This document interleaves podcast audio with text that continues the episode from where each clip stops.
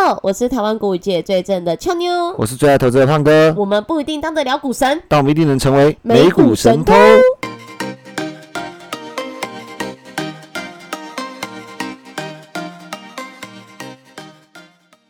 现在时间四月十三号晚上八点三十五分。祝福母羊座的好朋友们生日快乐！哦，对耶，四月是母羊日哈。对啊，母羊是人缘很好的一个星座。怎么说？我身边没有什么母羊座朋友哎。母羊座很随和啊，非常好相处。嗯，你有身边有母羊座朋友？有啊，而且呃，金牛座也快到了。对，五月是金牛座，金牛座听说很抠哎。小心得罪人，不要得罪人。我爸金牛座的。哦哦，抱歉抱歉，那应该是一个很好的男人，跟胖哥一样。谢谢。朋友们应该觉得很奇怪，今天礼拜三，为什么美股神偷会来录音吧？没有啊，因为我们呃，昨天哎，昨天是我有啊，抱抱抱歉，昨天就是俏妞有事情，反正没有往 schedule，大概就是俏妞有事。但是现在俏妞就觉得，嗯，反正一周一定要跟偷友们见两次。所以，我们一旦有事，我们就是再找一个日期录。所以一周还是会跟通友们见两次。对啊，今天你要多担纲一些说话的责任，因为我的那个嘴有点歪歪的。哎，对啊，那个 胖哥休连连假休了四天，然后不知道跑去哪，然后嘴巴一回来就就不知道感染到什么，不知道连假有没有喊到不该喊的东西。最近可能是泄露太多天机了，所以泄露太多天机。对，所以嘴破两个洞。这到报应，而且廉价廉价之前就得了。他们不是说那个泄露天机是会折寿的？我觉得那个之前的几集节目实在是哦，真的哎，没有你你这不是泄露天机，你是神机妙算呢？没有没有，都是你预测到的。没有没有没有，这不是。对啊，但是其实一个廉价回来之后，市呃整个市场还是很震荡嘛，就是还是通膨的问题。对啊，所以，我们今天主要会聊的议题还是围绕在通膨上。不过，我觉得最近大家很关心一个东西，叫与疫情共存。那是不是我们接下来要准备与通膨共存了呢？嗯，疫情跟通膨都要共存的。对，还是说要跟联准会一起玩吹牛，看他是不是真的会升息升到把通膨打下来？也把 对，也把你的股市给打下来，惨哦。对啊，这尾巴我们会来聊一下，真的蛮惨的。那对啊，那俏妞先帮我们讲一下那美股盘后。好，昨日的美股盘后的重点消息。周二公布了美国三月消费者物价指数 CPI 的增幅刷新了四十年的高点，不过核心 CPI 升幅低于预期，通膨的浪潮似乎出现了见顶的迹象，令华尔街信心大振，美债利率下滑，国际油价回升，美股早盘高开，能源股领涨。随着联准会重要官员释出缩表可能在六月启动的讯息之后，四大指数回吐了涨幅，集体收黑。标普收跌零点三四个 percent 至四三九七点四五点，无力突破五十日的均线，延续第三个交易日的颓废。美国劳工部周二公布三月 CPI 年增八点五个 percent，高于华尔街预期的八点四个 percent，改写一九八一年十二月以来最大的增幅。但不计能源及食品价格的核心 CPI 年增六点五个 percent，低于预期的六点六个 percent，显示通膨出现触顶的迹象。震惊消息方面，美国联准会理事副主席提名人布兰纳德周二盘中表示，联准会首要任务是降低通膨，可能五月做出缩表的决定，并在六月启动缩表进程。美银四月最新全球基金经理人访调显示，在投资人对全球成长的乐观情绪降至历史新低后，而可能出现停滞性通膨的担忧升至两千零八年八月以来的最高。乌俄战火延续不断，俄罗斯总统普京会俄罗斯总统卢卡申科一同前往俄国的东方太空发射场的颁奖典礼。普丁指责乌克兰脱离了伊斯坦堡协议，让谈判走入僵局。俄国将在这场冲突中取得胜利。他还警告西方各国孤立俄国的企图终将失败。美国总统拜登周二宣布，美国今年夏天将解除高比例乙醇汽油的禁用令，以应对不断上涨的燃料价格。他提到，美国环境保护署将于六月时发布一项紧急豁免。允许全年销售一十五混合汽油。新冠肺炎全球疫情持续蔓延。截稿前，美国约翰霍普金斯大学数据指出，全球确诊人数已飙破五点零零三亿例，死亡数突破六百一十八万例。全球一百八十四个国家地区接种超过一百一十四亿剂疫苗。美国国务院周二下令驻上海总领事馆的非紧急美国政府雇员离开当地，建议不要前往上海、香港、吉林等地。周二美股四大指数表现，美股道琼指数下跌零点二六个 percent，纳斯达克指数下跌零点三个 percent，标普五百指数下跌零点三四个 percent，费城半导体指数下跌零点二五个 percent。焦点个股新闻：科技五大天王苹果一枝独秀，苹果上涨一点一五个 percent，Meta 下跌一点零七个 percent，Google 下跌零点八六个 percent，亚马逊下跌零点二二个 percent。微软下跌一点一二个 percent，道琼成分股多收黑，思科下跌两个 percent，Visa 下跌一点五六个 percent，MRK 下跌一点一五个 percent，美国运通下跌一点一四个 percent，陶氏化学上涨二点一一个 percent，费城半导体成分股涨跌互见，NVIDIA 下跌一点八八个 percent。高通上涨零点五四个 percent，AMD 下跌二点三三个 percent，Intel 下跌零点一五个 percent，印材下跌一点四五个 percent，美光下跌零点零九七个 percent，德仪上涨零点六二个 percent，台股 ADR 不知倒地，台台积电 ADR 下跌零点一三个 percent，日月光 ADR 下跌零点一五个 percent，联电 ADR 下跌一点四六个 percent。中华电信 ADR 下跌零点二七个 percent。企业新闻：苹果上涨一点一五个 percent 至每股一六七点六六美元。华尔街正静待苹果于四月二十八日美股盘后公布的第二季财报。花旗分析师周二预测，苹果可能宣布八百亿至九百亿美元的回购股票规模，同时将现金股利提高五到十个 percent。脸书与 Instagram 的母公司 Meta 周二表示。正在测试去年十二月推出的虚拟实境平台，用户可以在平台中进行虚拟交易。受此消息激励，Meta 股价早盘冲高，但尾盘随大盘收黑一点零七个 percent 至每股二一四点一四美元。素肉企业 Beyond Meat。美股代号 BYND 下跌零点八六个 percent 至每股四十三点五八美元。超越肉类正将其植物性鸡柳条产品的经销范围扩大到八千多家新杂货店、药房和大型零售店。美国零佣金股票交易平台有散户大本营支撑的 Robinhood 上涨零点七个 percent 至每股十一点四三美元。Robinhood 已在其平台上添加四种流行的加密货币。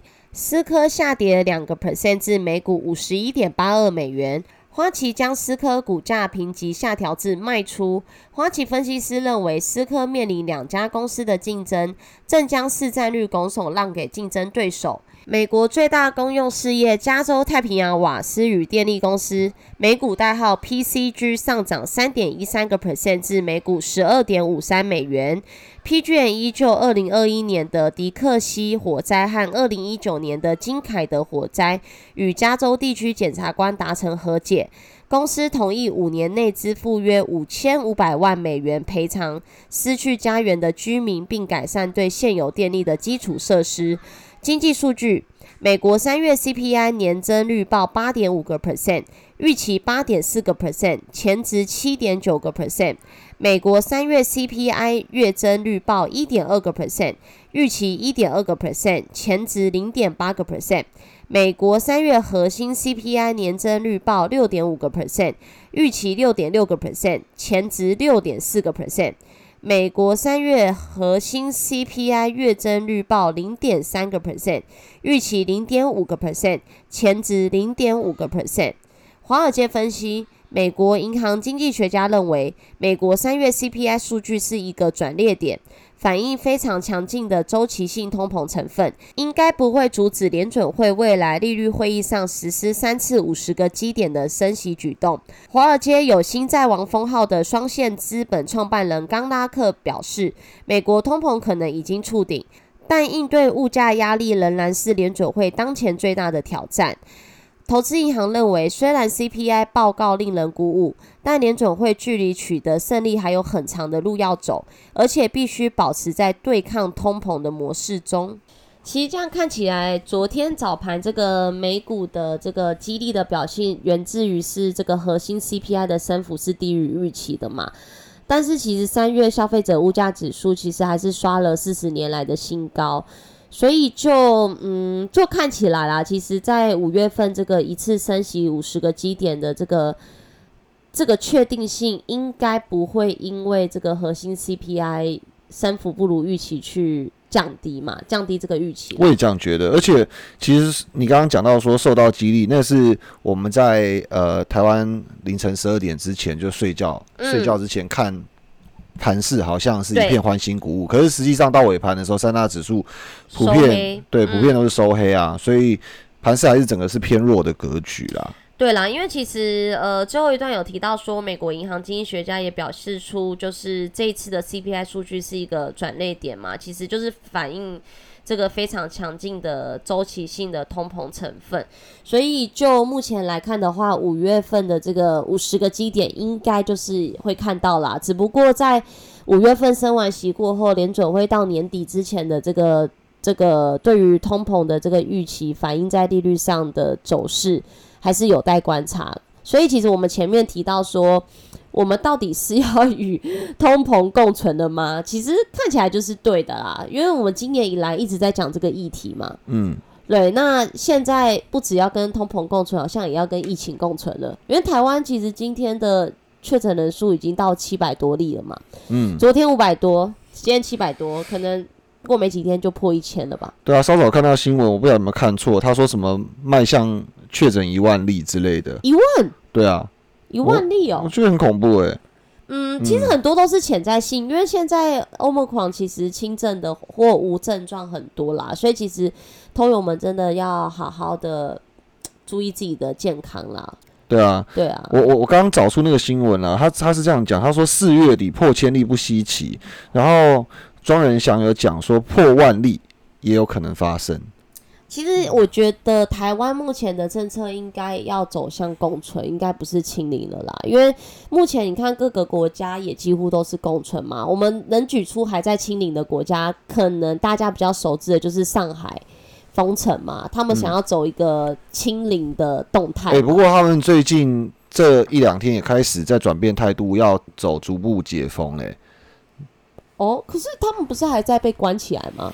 这两天有消息指出说，他们想要逐步解封。上海的最新消息，要不然他们的那个听说，我有看到新闻，就听说他们的菜跟物价已经涨到很夸张，大家都用抢的，然后也没有也没有东西吃出来，就就是跟那个防疫人员吵架，很辛苦啦。对啊，他们十一号开始实施差异化防控嘛，那这个呃原本是有讲嘛，就是说过去十四天发生发现确诊的小区将被划定防范区，所以。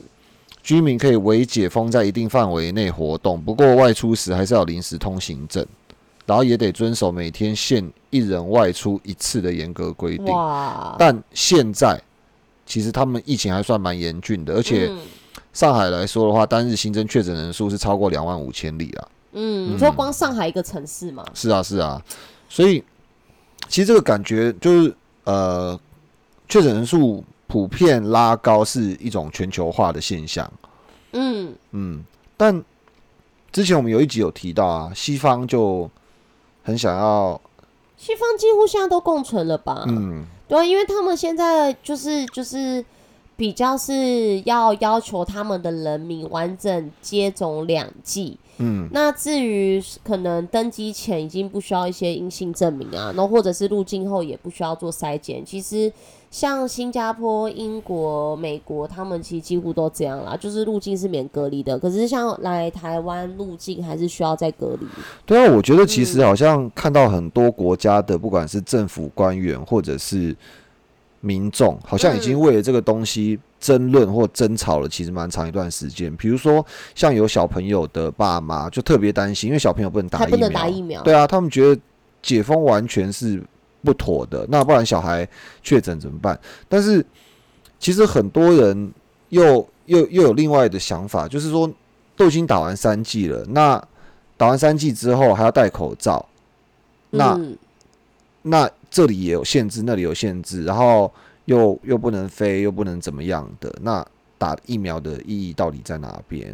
就是防重症吧。对，可是我觉得，就是我我自己是觉得说，呃，现在比较大的问题应该是父母担心他们自己的小孩没有完全没有保护力。嗯，对，因为如果说现在的十二岁以下的小朋友是可以打疫苗的话，我觉得其实全面做解封。我个人其实是认为就是共存啦，我们不可能去清零，我们其实就把它当流感，只是他们担心他们的小朋友得到了呃，可能可能得到了这个病毒之后，不知道会引发什么症状，对因为或者是家里至少我们有老人都是打过疫苗的，嗯，有老人有病人，比如说像有一些肾病还是慢性病患者，他们，有些医生建议说不能打疫苗，因为可能没有办法嗯，扛得住嘛。嗯那那如果假设今天是走全面解封与疫情共存的政策的话，很多人会担心自己的家人或担心自己的健康状况，所以嗯我觉得这很难抉择啦。其实政府应该很难抉择啦，其实真的蛮难抉因择，所以为有两派声音吧。对，所以会一直有辩论，会一直有讨论。但是就我们的观察，其实因为之前有讲到最严格的纽约嘛，哦，对纽纽约州其实因为呃，在那个纽约州长的那个严格管控下，他们其实之前没有打完整疫苗接种的人，嗯，你是没有办法去职业场所工作、欸，所以他们要打完疫苗后才能去公共，就他们的那个公司上班什么的。对，之前的规定是这样，那后来也是经过大家所没有注意的一个月、两个月、三个月的争吵、嗯，辩论，然后还有可能有些人的请愿，因为这个可能会影响到经济、影响到家庭生活嘛对啦，对不对？因为有些人是真的不能打吧，怕对，有打些人真的会不能打，对但他又需要出来工作。对，对，那有些人他是呃没有打，但他确诊过啦，哦，就自对带抗体嘛，对对不对对对，所以对有各种大家很难去用自己的角度去强制去去性的去做一些规范啊，对去认为说哦，我理解，我我理解这种状况，所以每一个人的立场角度其实不太一样。但最严格的纽约，我们观察到就是他现在呃，你没有打疫苗，你是可以出来工作的。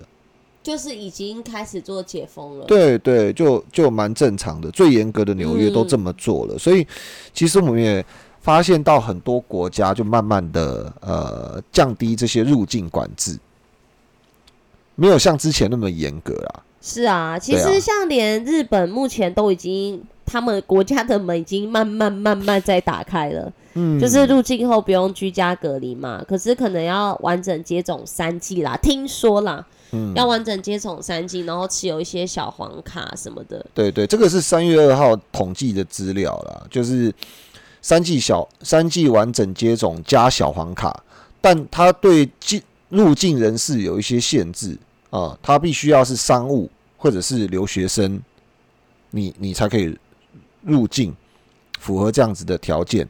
然后登机前七十二小时，你要有 PCR 的阴性证明，才可以符合入境后不用居家隔离。对啊，因为就是台湾人，就我自己啊，我也是最爱跑到日本去玩嘛，因为又近，其实又又很不错，所以大，家都会很关心日本对于台湾的这边限制。可看样子你是不能去啊对啊目，前因为他的只限线商务人士可以不用居家隔离啊。嗯，对不对现商务人士跟留学生入境，可是比如说，假设你想出国玩的话，可能可以考虑英国、法国，因为你说欧洲国家是是？对，因为你看它最新的政策来讲的话，英国完整接种两剂，登机前不用阴性证明，入境后不需筛检。哎、啊，可是就是回来之后要被关呐、嗯这是重点啦。其实都是重点，都是回台湾这边。法国也是对台友善啊，就那个啊，台湾是绿区，入境后免隔离哦。对，所以其实现在的重点就是我们入境回来到台湾这边了。对你还是要，虽然就是可以居家了嘛，台湾是不是可以居家隔离？你就居家居家隔离，对对对对对，所以相对好一点点啊。那我也看到身边一些长辈或朋友，他们有开始安排接下来一个月之后的行程了。哦，真的哦、你说出国吗？对，哇，大家其实嗯已经被关两年了。然后今天才跟一位长辈那个即将飞加拿大的碰面啊，他的行程就一连串他是要去玩还是去工作？哦探亲嘛，因为很多人已经一哦两年根本没看到家人，有些三年没看到家人，嗯对啊。那像最近也有呃一个长辈，他是那个正大教授，嘿，他的呃女儿在美国已经三年没有回来看到妈妈了，因为最近台湾政策稍微放宽之后，对，诶，很久没见面的嗯，小朋友就愿意回来，否则他回来也要关嘛。对啊，那他嗯回去之后的工作可能也会被影响到之类的。哦，那干嘛不让他妈妈飞过去就好了？妈妈是长辈年纪大对啦，哦，对啊搭飞机，你怎么是让妈妈冒长途奔？波？对啊，所以我觉得这个这个防疫的东西其实会有两样情，绝对它有带来一部分的保护，但有带来一部分的不方便，一一部分的困扰啊、哦。我我身边甚至有一个长辈过世了之后，嗯。他小孩都来不及回来啊，送，送终，对啊，就就看不到最后一面嘛，对啊。他，小孩在国外，在国外啊，那那即使马上安排班机回来之后隔离十四天，你前面头七要干嘛什么之类的，你你嗯完全没办法参与啊。其实疫情真的打乱了大家的生活。对啊，跟，对啊。嗯，哦，不过还是还是讲一些正面的啦，就是说对对对对，西方的部分的话，其实慢慢的都在比较比较开放了哈。你看像新加坡登记前四十八小时 PCR 或快筛证明，哈，PCR 或快筛哦，大家注意哦，哦，快筛就方便多了嘛。快筛就捅鼻子嘛，对，入境后二十四小时内赴检测中心再快筛，阴性自由活动免隔离。诶，嗯新加坡感觉机票会暴涨哦。但是未完整接种疫苗的，他不能进入他们的购物商场跟景点。对，现在就要求要完整购可这个讲的完整接种指的是两剂还是三剂啊？这个要呃详细研究，或者是有熟悉的听众朋友们直接留言跟我们分享一下。嗯对，因为我们这个报告是比较简单重点式的报告。对啊啊，还有它有个条件，就是说完成疫苗接种者，你要上馆子吃饭、上餐厅吃饭，你还是最多五个人一起内用。嗯嗯嗯，就不要太多人了。我觉得这个也也对，所以很多很多国家慢慢的都比较开放了。所以我们呃其实很早的几集就有提到说，到底要向东走还是向西走？嗯因为以前东方就是比较偏向清零政策啊，对不对？对那像刚刚有提到说，呃，这个坚持清零的中国都已经慢慢的开始在微解封，嗯而且他们这个超市四小时有五百个人去，哎，那个市民很兴奋，说憋好几天了。嗯，对啊，其实其实，哎、我不知道胖哥最近有没有看到一个很有趣的，因为我会滑 FB 嘛，可是胖哥比较少滑那个社群软体，嗯，就是他们现在上海他们的防疫人员一直要要求他们下来做核酸检测，对，然后他们就喊了很多很好笑的口号，然后 因为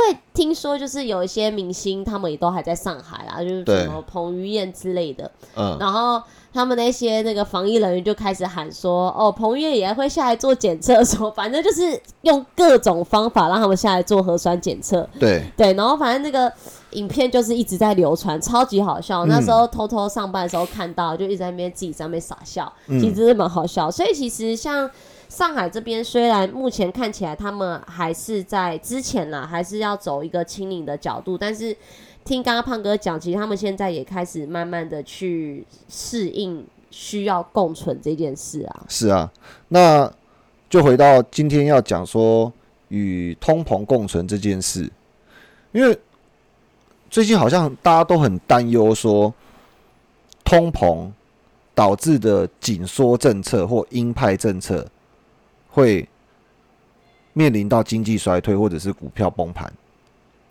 看起来今年以来都是因为通膨的问题，造成联准会要去做升息这件事啊，那就会造成股市的一个演衰，就也不是说衰退，就会造成股市一个比较大幅度的修正吧。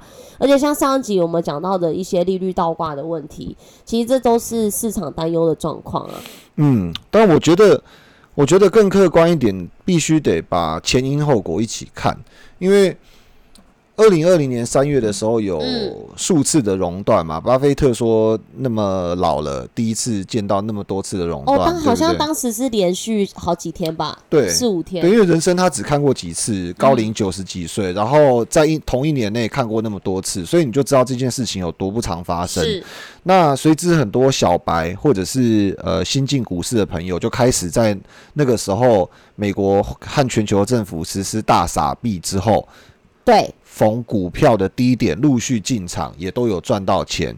那比较幸运的是，一开始有赚到钱的朋友，嗯，那比较运气稍微没那么好的是，听到赚到钱朋友分享美股真的是天堂，或者是 台股台股真的是天堂，对，才开始在即将要终结宽松之后，而且股票已经来到高位阶进场的朋友，嗯。就在去年十一月十一十年底啦，年底左右，哦，开始面临到一些困境。那我这边重的困境，对我这边手上有一份资料，嗯，也刚好第一季结束，刚好就可以做一个 update。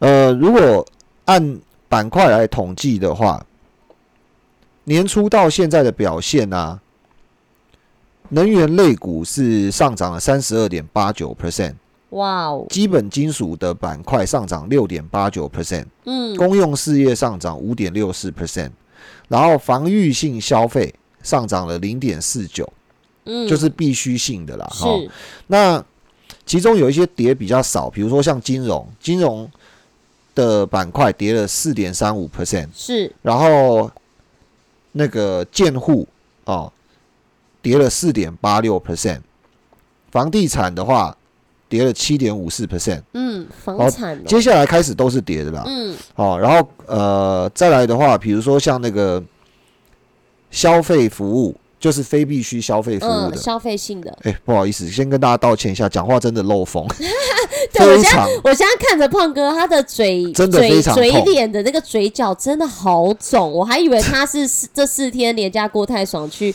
去吃太好了。呃这廉价前就破了，这真的很痛，因为刚好破在那个犬齿的外面嘛，所以嗯就是尖尖的地方会一直刮到。嗯，不好意思，好，我们继续那个那个，所以 communication services 就是那些那个呃通讯服务设备那些跌十四点八二 percent 哦，然后呃循环性消费哦，零售啦，零售嗯。跌十六点一五 percent。对，那最严重的是科技股，科技族群的话跌十八点零九 percent，这是年初到现在的表现。就今年二零二二年一月到现在嘛，对啊，欢迎大家留言给我们分享你的想法，但我们的观点一直觉得，大家还有听到上涨的板块，能源股，而且非单一板块，除了能源之外，还有一些比较偏价值类的，比如说嗯。像公用事业啊、基本金属啊，哦这些，呃，不能说全部都涨很多，但是很多是呃在第一季下来能够提供一个基本回报，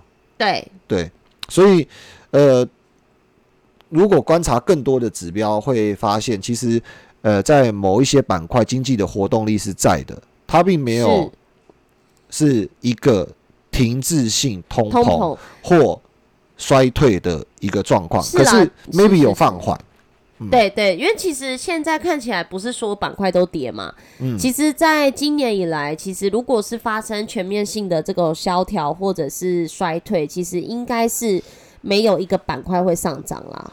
对，那我觉得过去什么时候会最痛苦？对投资者，假如是一个投资者，像俏妞你来讲的话，你觉得今年呃是过去一个月比较痛苦，还嗯是前面三个月比较痛苦？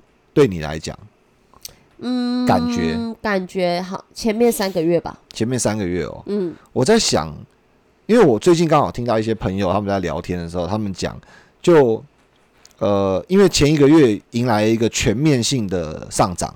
嗯我，们刚刚讲的是那个 YTD，就是年初至就今今。年一月到现在，可是如果统计一个月来讲的话，刚刚讲的那些板块最烂的是金融，也涨了一点九九。就是你哦，就因为近一个月其实是有小反弹的啦，对，然后然后其他的板块都涨了五到九 percent，所以有一些个股甚至涨了十五二十 percent，有一些反弹。可是如果把时间切得更细一点的话，可以从四月初来看，因为四月初光是呃，比如说我们讲那个 IC 设计的龙头 NVIDIA，是它就下它就跌了二三十趴了。是对，所以我刚刚问这个问题的意思是说，因为我我听到朋友在聊天讲说，